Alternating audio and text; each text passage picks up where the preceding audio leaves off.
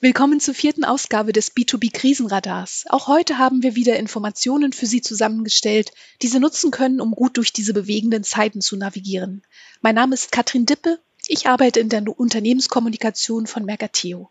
In dieser Woche möchten wir wissen, wie sich Kooperation zwischen Einkäufern und Anbietern in Krisenzeiten gestaltet.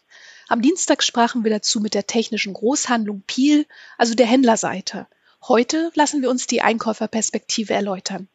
Wir sprechen mit jemandem, dessen Tätigkeitsprofil sich in den letzten Wochen vermutlich dramatisch verändert hat. Frank Seeler ist strategischer Einkäufer für die Alpfilz-Kliniken GmbH. Guten Tag, Herr Seeler. Hallo, Frau Dippe. Auch Sie frage ich als erstes und als wichtigstes, wie geht es Ihnen gerade? Wie geht es den Kliniken in diesen Zeiten? Also mir geht es persönlich gut. Die Kliniken machen natürlich äh, schwierige und unruhige Zeiten durch, aber wir hoffen natürlich, dass wir da alle gut durchkommen. Ich erreiche Sie jetzt vermutlich im, im Büro oder sind Sie auch im Homeoffice tätig? Wir sind hier alle noch äh, in der Klinik selbst tätig. Also ich bin im Büro. Und wie haben Sie sich in den letzten Wochen umgestellt? Was ist bei Ihnen passiert? Also für uns persönlich hier in der Abteilung, vielleicht äh, stelle ich noch mal ganz kurz unser Haus vor, dass man sich vorstellen kann, äh, in welcher Relation wir uns hier bewegen.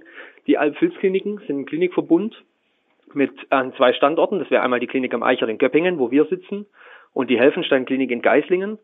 Wir haben insgesamt 775 Planbetten und gehören damit zu den großen Kliniken in Baden-Württemberg und sind auch der größte Gesundheitsanbieter zwischen Stuttgart und Ulm.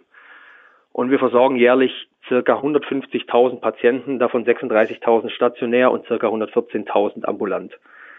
Ähm, was, sag mal, die Umstellung der letzten zwei Wochen haben wir natürlich auch einige Corona-Patienten bekommen und die Zahl geht stetig nach oben, aber wir sind hier auch transparent gegenüber der Bevölkerung unterwegs. Sie finden die aktuellen Zahlen zu unseren Covid-19-Fällen auf unserer Homepage. Und wir haben Stand heute Morgen 48 positive Fälle über unsere beiden Standorte verteilt. Für uns in der Einkaufsabteilung, also ich bin im Geschäftsbereich 8 tätig, Einkauf und Medizintätig, äh, Medizintechnik, ist es natürlich, sag mal, so wie Sie vorher angesprochen haben, das Aufgabenprofil schon etwas umgestellt worden. Normalerweise haben wir zwei beziehungsweise drei strategische Einkäufer, die sich um medizinischen Sachbedarf, Wirtschaftsbedarf, Technik, IT und Investitionen kümmern. Und dann haben wir einige Sachbearbeiter und operative Einkäufer, die sich eigentlich ums Tagesgeschäft kümmern. Äh, in den letzten zwei, sagen wir eigentlich schon länger, die letzten vier bis sechs Wochen arbeiten wir eigentlich alle zusammen operativ und bereiten uns nur noch darauf vor, wirklich die Versorgungssicherheit gewährleisten zu können. Das heißt, ähm, das, was wir in den Medien verfolgen können, also dass Sie ein akutes Beschaffungsproblem auch in bestimmten Bereichen haben, das haben Sie jetzt organisatorisch aufgefangen, sagen Sie. Also jeder ist operativ tätig. Haben Sie, können Sie, können Sie einfach mal einen Einblick in Ihren Alltag geben? Also sagen wir mal, das Beschaffungsproblem ist natürlich in einigen Bereichen immer noch gegeben. Das schwankt wirklich tagesaktuell, in welchen Bereichen jetzt wieder Probleme sind, beziehungsweise auch von Woche zu Woche.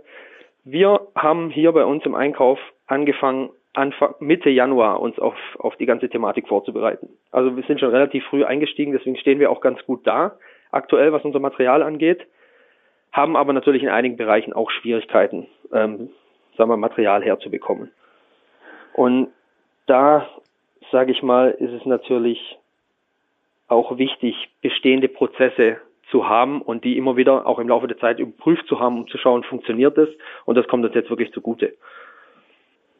Können Sie, können Sie einige Prozesse einfach mal beschreiben? Sind das, sind das digitale Prozesse oder, oder grundsätzlich organisatorische?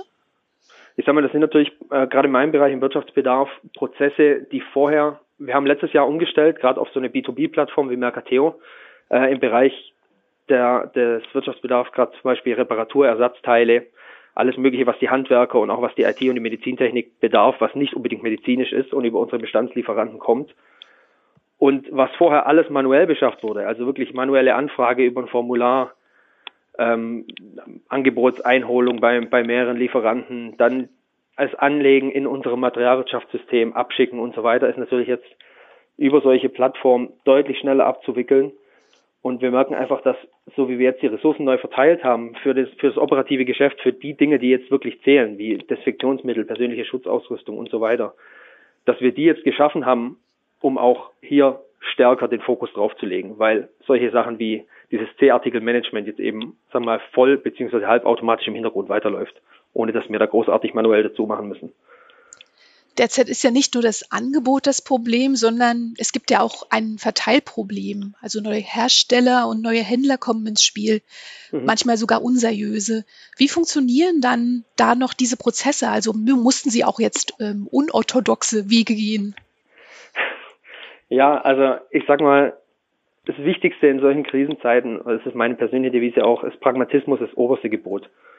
Ähm, unorthodoxe beziehungsweise sag mal, Abweichungen von regulären Beschaffungswegen sind unabdingbar in der jetzigen Zeit.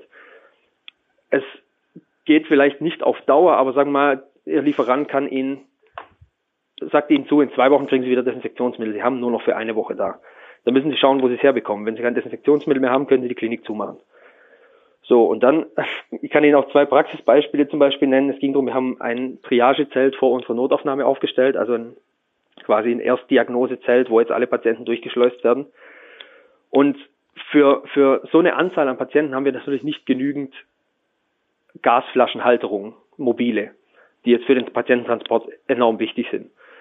Kurzerhand den lokalen Schreiner angerufen, der hat uns innerhalb von zwei Tagen 20, 30 solche Halterungen zusammengebastelt und hergebracht, die jetzt einwandfrei funktionieren, bis die quasi die richtigen Halterungen eintreffen.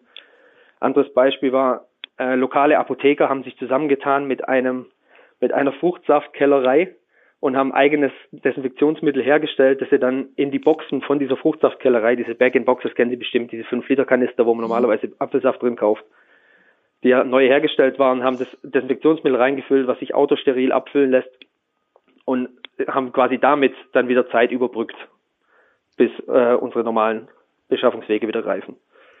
Das heißt, lokale, lokale Beziehungen, lokale ähm, letztendlich auch ähm, ja, Händler oder, oder eben Hersteller kommen auf einmal ins Spiel, die vorher nicht da waren und es funktioniert trotzdem. Glauben Sie, dass das ähm, äh, auch nachhallen wird? Also dass man, wenn man dann sagt, man kommt mal wieder in normalere ähm, Fahrtwasser, ähm, dass, dass sich davon was erhalten wird? Also ich sag mal, die Beziehungen, über die es lokal jetzt funktioniert hat, waren meistens entweder persönliche Kontakte oder eben, was man sich vorher schon über in anderen Bereichen, zum Beispiel beim Schreiner, den haben wir in mehreren Bauaufträgen hier im Haus gehabt. Ähm, die Apotheker waren, waren persönlicher Kontakt von einem, äh, von einer Kollegin aus unserer, aus unserer Klinikapotheke.